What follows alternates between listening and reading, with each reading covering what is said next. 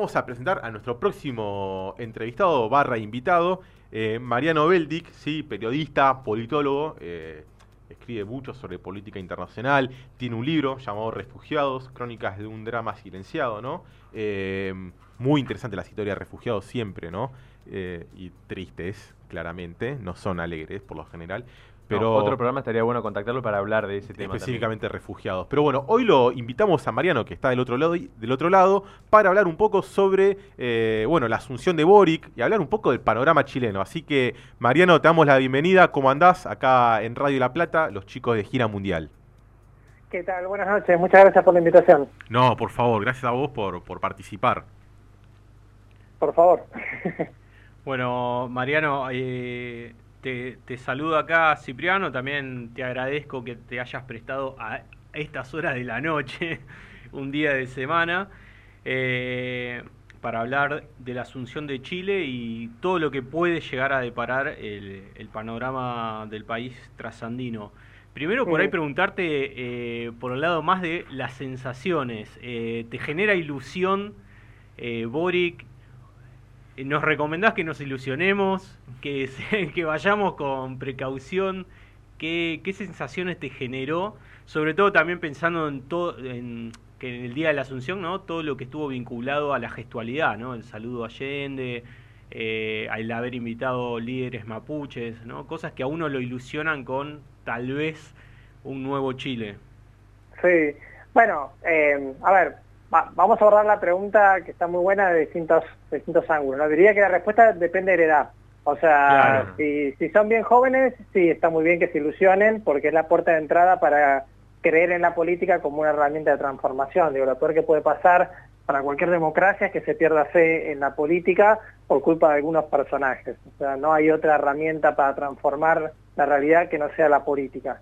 Eh, si son un poquito más grandes, ya pasaron por algunas desilusiones, esto es como, como los noviazgos, ¿no? O sea, bueno, es como los noviazgos.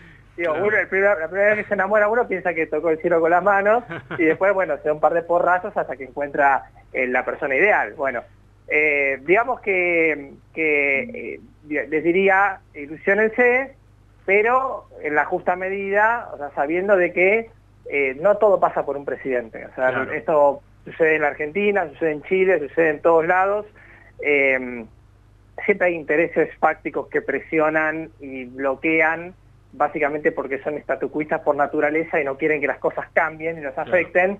Y si estamos hablando de un país como Chile, que hace más o menos unos 50 años, podemos decir, funciona de determinada manera, eh, desde la dictadura para acá, por lo menos, eh, bueno, es un modelo que claramente va a ser difícil de transformar, lo cual no quiere decir que sea imposible.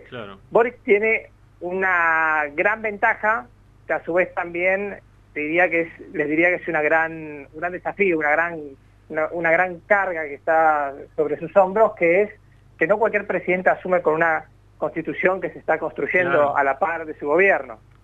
Ah, con lo cual, digo, depende, de, algún punto creo que los destinos de ambos van atados, digo, eh, de acuerdo a cómo le vaya a Boric, también seguramente va a depender mucho de cómo le vaya esa nueva constitución que eh, literalmente está intentando refundar Chile. O sea, es, revolucionaria en muchos aspectos, es reformista, pero a su vez también es revolucionaria en sus miradas y eso responde netamente a lo que es la realidad chilena hoy. Claro. No, no podemos pensar, digamos, el destino de Boric eh, por separado de lo que del resultado de la constituyente, entonces. No, creo, creo que, a ver, los dos son fenómenos, o sea, que vienen de un, para mí, de un mismo origen, ¿no? Es, obviamente esto todo debatible, pero eh, pensémoslo de esta manera. Eh, los movimientos estallidos sociales no arrancaron con el Chile despertó, sino que el Chile despertó, que de alguna manera abrió la puerta a este proceso constituyente, fue hijo de un montón de protestas anteriores que no lograron este cambio profundo en Chile. Es hijo de las protestas de 2011, si se quiere, donde no es casualidad que Boric era uno de los líderes estudiantiles, eh, universitarios en esa época, y a la, par de muchos de los funcionarios que llegan con él, ¿no? Como Camila Vallejo, Sergio Jackson. Mm. Em, eh, eh, es hijo a su vez de las protestas previas del 2006, cuando Boric era más chico todavía y estaba... creo que estaría o en, la escuela primaria nuestra o, en el secundario, digamos, pero digo, hay un inconformismo en Chile que es heredero de muchas deudas, deudas sociales, deudas políticas, deudas con los pueblos eh, indígenas, deudas medioambientales también, eh, que muchas veces tardan en madurar. Y cuando maduran y alcanzan determinada, determinada expresión política, bueno, pueden volverse transformadoras y en algún punto es lo que generó el proceso constituyente. Y en alguna medida, Boric eh, y su fuerza política que vino a quebrar un camino que ya se estaba abriendo, porque ya se estaba rompiendo ese, ese sistema bipolar entre las dos concertaciones de derecha y de izquierda, eh, en algún punto esta fuerza nueva que irrumpe el Frente Amplio en coalición, en, múltiples niveles, por decirlo de alguna forma, responde también a ese, ese proceso social y llega también con toda la presión de, de, esa, de esas movilizaciones, de esas protestas. Claro. No, pensaba en esto que decías del inconformismo acumulado, eh, que para mí estaba muy bien resumido las protestas de hace unos años, que cuando decían no son 30 pesos, son 30 años. Sí, sí, eh, bueno, y son, son más de 30 años en realidad, porque son más de 30 digo, años, a, a lo voltean en el 73, digo, de ahí para adelante ya empezó, por un lado, el experimento neoliberal en Chile, y como, y como laboratorio de toda la región, ¿no? O sea, el primer lugar donde bajan los, los Chicago Boys y toda la, escuela, digamos, eh, de Chicago de Estados Unidos, y con todos los experimentos de las FJP y demás, fue allí, en Chile, en, esa dictadura, en los inicios de esa dictadura. Eh, y después, sí, obviamente, cuando se produce el retorno democrático en el 89 eh, y llega la concertación para gobernar durante prácticamente 20 años, y había una idea de primavera democrática, política, de proceso profundo de transformación, que en parte pudo ser resuelto y en otra parte no. Y por eso también las respuestas, digamos, dentro del ámbito de la izquierda y centroizquierda, fueron empezando a buscar otras alternativas, al no encontrarlas, o sea, las preguntas más que las respuestas, al no encontrar las respuestas en los gobiernos de la concertación, que en algún punto, como toda fuerza que se queda mucho tiempo en el poder, termina convirtiéndose por definición en conservadora, eh, bueno, eh, aparece, digamos, toda esa explosión social que se vuelca en nuevas expresiones políticas, por derecha y por izquierda. O sea, por, por izquierda podemos decir, por ejemplo, los movimientos sociales que cobran más fuerza, los movimientos regionales que cobran más fuerza, y por supuesto algunas expresiones políticas que decantan, por ejemplo, en el Frente Amplio, donde está el partido de Boric, Convergencia Social, y del otro lado también los fenómenos como Cast, en la última elección, que cada vez pululan más por la región y que no es que sean nuevos, porque Cast no era un personaje salido de un repollo intergaláctico en esta última elección, era un,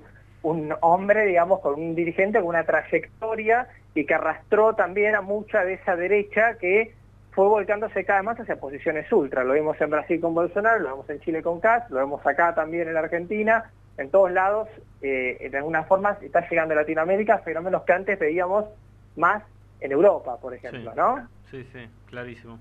¿Qué tal, Mariano? Acá te habla Marco, el tercer integrante del programa de Gira Mundial. Eh, ¿Qué tal, Marco? ¿Tercer Beatle? Sí, ponele. este, no, yo me quedé pensando en algo que decías recién, que bueno, te lo preguntó Cipri y, estuvo bueno para arrancar, pues sí, bueno, Gabriel Boric en realidad, y es algo que vos escribiste en una nota de Caras y Caretas, que bueno, la leí antes de, venir al programa, que dice que es una, digamos, demuestra el ascenso del poder de una experiencia disruptiva, ¿no? Esta cuestión de que es algo que no viene solamente del 2019, sino que viene de toda una serie de manifestaciones de hace varios años, ¿no? Y que bueno, en cierta medida el Frente Amplio y bueno, la, candidatura de Boric supo aprovechar, digamos, y este, bueno, ganar la elección y este, acceder al gobierno. Ahora, no sé si estuviste siguiendo por ahí estos días, después del el, acto de asunción, toda la formalidad, digamos, que implicó este hecho. Yo te quería preguntar dos cosas, por ahí te pregunto ahora la primera y la, la segunda la dejo para, para después. La primera es si ya ha habido algún tipo de de política a nivel interno, digo, que marque un poco el rumbo que puede llegar a tomar el gobierno. Porque, obviamente, una cosa es la, lo que decía Cipri también, de, la, de lo simbólico, de saludar a Allende, de los pueblos originarios estando en el acto, de, eh, no sé, se difundió mucho el video de los militares saludando a la nueva ministra de Defensa, que es familiar de Allende y todo tipo de cuestiones. Que obviamente, sí, está buenísimo. Pero de ahí a, a, ver resultados y políticas concretas hay un trecho muy largo. Digo, en estos días, ¿ha habido algún tipo de, bueno, ver para dónde va la política del nuevo gobierno? Bueno, es un gobierno que recién empieza a caminar, ¿no? Y es un gobierno que, como bien describís vos, está repleto de gestos, o sea, de simbolismos, eh, que en alguna forma intentan eh, contener a, a, una expresión política muy, muy heterogénea. tengamos en cuenta que, yo le decía, Boric proviene de un partido que es Convergencia Social, que está aliado a otros dos partidos más dentro de lo que es el Frente Amplio, que a su vez se aliaron a, o sea, en formato de coalición, esa coalición salió con otra coalición que la del Partido eh, Comunista, con otra fuerza más chica, eh, en una coalición mayor que era Pruebo Dignidad, que fue la coalición con la que compiten en, la primera vuelta. O sea, dos niveles de coalición estamos hablando ya, ¿no? Eh, después, a su vez, cuando pasan al balotaje, de alguna manera tiene que Boric empezar a, arrastrar todo ese voto eh, diseminado de la vieja concertación, a los que votaron, digamos, al socialismo, a la, democracia cristiana, que por sí la concertación nucleaba fuerzas que eran medio de centro-izquierda, pero algunas eran más bien conservadoras, como la democracia cristiana, que siempre fue un partido muy centrista. Mm. Eh, centrista a veces volcado más al, al centro-derecha por momentos. Entonces, imaginemos la dificultad que tiene para gobernar Boric, ¿no? O sea, ya llega intentando dar respuestas y contener a prácticamente la mitad de Chile que se volcó detrás de él en el balotaje. Y a su vez tiene que contener a todos estos movimientos nuevos, porque forman parte de la deuda de Chile, que tiene que ver con los pueblos indígenas y sus, y sus, y sus representantes, y tiene que ver con los movimientos sociales y sus representantes, y todo eso se vuelca en un gabinete, que es un gabinete muy, muy heterogéneo, digamos, eh, que tiene, digamos, estos simbolismos fuertes, como por ejemplo Maya Allende, nieta de Salvador Allende, comandando a los militares que mataron a su abuelo, o bueno, eh, sí, lo mataron, porque obviamente se suicida Allende, ese, ese es el consenso, eh, digamos, histórico, pero no se hubiera suicidado si no le hubieran bombardeado la, moneda, básicamente. Eh, tiene, digamos, representantes de las, de las diversidades, digamos, de género, tiene, digamos, representantes de los movimientos sociales. Bueno, ese es el, equipo con el que parte.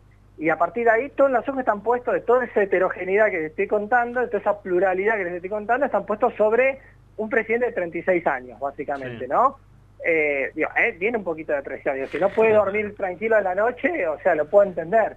Eh, y yendo a lo, que, a lo que vos me, preguntabas, eh, bueno, eh, a ver, hubo algunos gestos durante las primeras semanas como la visita de la ministra del Interior, que es una, fue una, un puntal, digamos, de Boric durante la, durante la campaña, eh, y es además, como no hay vicepresidente o vicepresidenta, allí en Chile es cuando Boric viaja, es, el que queda a cargo, o la que queda a cargo, digamos, del, país, el ministro, la ministra de Interior. Hubo una visita, por ejemplo, a la, zona de los mapuches, o sea, eh, eh, Piñera le deja a Boric algunos problemas muy difíciles de desarticular, como un problema eh, digamos, con, las reivindicaciones territoriales de algunos pueblos indígenas, sobre todo los mapuches, lo más conocido en la Patagonia, militarizada, porque la respuesta de, Piñera es esa, eh, pero a su vez, por ejemplo, también hay una respuesta muy dura, una política punitiva, migratoria en el norte, que Boric prometió abordarla también de una manera humanitaria, eh, entonces, digo, sí, hubo gestos, fue la ministra hacia esa zona, no terminó bien la, digamos, la visita porque hubo algunos altercados, em, habló Boric de, de, alguna manera de, de, retomar los vínculos fuertes con Bolivia, con, con mm. el que hay, digamos, toda una, una cuestión de eh, también de reivindicación de Bolivia de la salida al mar. Eh, dijo, por ejemplo, si hablamos de Argentina, confirmó que va a venir a la Argentina, o sea, dijeron que no hay fecha, acá la realidad es que la Cancillería está trabajando con una fecha tentativa que es en abril, eh, y la posibilidad, digamos, de que Argentina sea el primer viaje, tal como lo dijo Boric, es un gesto político también, porque Chile históricamente está alineado en, su política exterior más con Estados Unidos y más con el Pacífico que con el Atlántico y con la Argentina, eh, y de alguna manera eso despierta ciertas expectativas sobre eh, la posibilidad de una política exterior distinta, pero al mismo tiempo en la Cancillería, hoy por hoy hay una política diplomática de carrera que viene de trabajar al lado de Luis Almagro en la OEA, o sea, con unas con posturas muy conservadoras sobre temas como por ejemplo Venezuela, con, políticas muy, muy duras, digamos, frente a lo que fue, por ejemplo, la política argentina de más volcarse hacia el grupo de contacto internacional y, intentar alguna salida más dialogada. Entonces, digo, tiene, no, tiene fácil, digamos, ¿no? O sea, y es un gobierno que en efectiva recién, recién arranca y tiene que lidiar con todas estas cuestiones, que vienen arrastradas de, hace décadas. Bien, Mariano, acá te saluda Andrés. Eh, te quería hacer, respecto a esta cuestión que vos hablas de la tecnología, hablar, decir, eh, perdón, plantear esta pregunta de, sí, es un desafío gobernar con, en un frente tan heterogéneo y al mismo tiempo eh, me da la sensación que dentro de este frente hay propuestas tipo de la Agenda Verde, como vos dijiste recién, la reivindicación de los pueblos originarios sobre sus tierras ancestrales. Eh, pareciera que, bueno, en, un principio se va a empezar a cubrir eso, pero cubrir esas problemáticas. Pero a lo que voy yo, por ejemplo, no puede encontrarse en un escenario eh, complicado Boric al proponer, un, como dijiste vos al principio, un cambio casi revolucionario que viene desde la Constitución en realidad y a él le toca presidir con una nueva constitución, pero también es muy eh, es un giro 180 grados prácticamente que da Chile, por lo menos eh, desde lo discursivo a mí me da esa sensación. Entonces, pensar, si él llega a tener un conflicto, eh, como podrían haber sido las protestas por, de los estudiantes en el 2011 o mismo por el boleto en lo que fueron los últimos años, puede ser que él reciba algún tipo de conflicto o le quede algún conflicto o que en realidad armen alguna movida la derecha, o sea, los, eh, la parte más reaccionaria de, de, los chilenos, que es bastante importante en, ese país. Mm. Sí, em, eh, digo, a ver, él, nuevamente vamos a, a, lo que habíamos dicho al principio, ¿no? La herramienta de la Constitución, la nueva Constitución, eh, puede llegar a ser determinante para que él pueda cumplir con gran parte de las promesas, porque si no, gran parte de las promesas se hubieran chocado básicamente con la, ley de leyes, con la norma de la Constitución. Y la Constitución durante muchos años en Chile eh, fue, digamos, de las más duras, más allá que tuvo algunas reformas, o sea, no es la Constitución exacta de Pinochet, pero esa Constitución que tuvo reformas muy quirúrgicas durante, durante digamos, sus décadas de existencia, eh, es una constitución que había nacido también con una traba muy fuerte precisamente para no lograr ser reformada. Fíjate que tuvo que ocurrir lo que ocurrió, eh, digamos, no todas las protestas acumuladas de antes, pero obviamente la explosión finalmente del descontento, eh, que bueno, Sastén no tuvo mejor idea que calificarlo de alienígenas, ¿no? Con su, con, en diálogo con su, con su esposa, que, que, de alguna manera llevaron a que la respuesta del sistema eh, haya sido canalizar todo esto a través de una nueva constituyente, con la expectativa de, manejar ese proceso, porque recordemos que las preguntas eh, que se sometieron a plebiscito en 2020 fueron dos. Una era reforma sí, reforma no, y la segunda, que me parece sumamente importante, era si era una constituyente elegida en su, digamos, en su totalidad o si era una convención mixta. O sea, convención mixta quería decir mayor peso del sistema para eh, resistir cualquier cambio. Y cuando se sometió el plebiscito la respuesta fue abrumadora, porque dijeron convención eh, totalmente nueva, casi en la misma porcentaje con un 80% que se había elegido que sí, que querían una, nueva constitución. Eh, y eso es clave porque después en el proceso eleccionario de esos constituyentes demuestra la crisis del sistema, por lo menos el sistema como se lo conocía hasta ese momento en Chile las dos grandes coaliciones terminan, eh, digamos, relegadas a un tercio cada una prácticamente, y irrumpe todo un tercio de fuerzas independientes, ¿no? dentro de las cuales eh, Boric logra acomodarse como eh, el emergente de alguna manera de esas voces. Entonces, lo que estamos viendo es una constitución que se está todavía terminando de, de debatir, que es un proceso largo, porque llevaba supuestamente hasta nueve meses, pero se puede extender durante tres meses más, es probable que eso suceda, eh, que después tiene que ser plebiscitada y tiene que ser aceptada, pero yendo a lo que vos me decías, eh, gran parte de ustedes ven los artículos que se están más o menos ya, que ya están siendo votados y que ya van a formar parte del, cuerpo de esa constitución, lo que hacen es eh, prácticamente refundar el Estado, dar un giro de 180 grados a la concepción y a la identidad del Estado, desde el punto de vista de que se considera un Estado plurinacional, un Estado regional, y hasta hace poco los gobernadores, que ya se llamaban, se llamaban intendentes, los elegía el presidente, digo, más unitario que Chile no existía, digo, y, eso que nosotros somos bastante unitarios en muchos aspectos, ¿no? O sea, la manera de manejar la política, pero digo, allá, digo, como eso, como ponerte un jefe político por región, o sea, era casi la época del virreinato.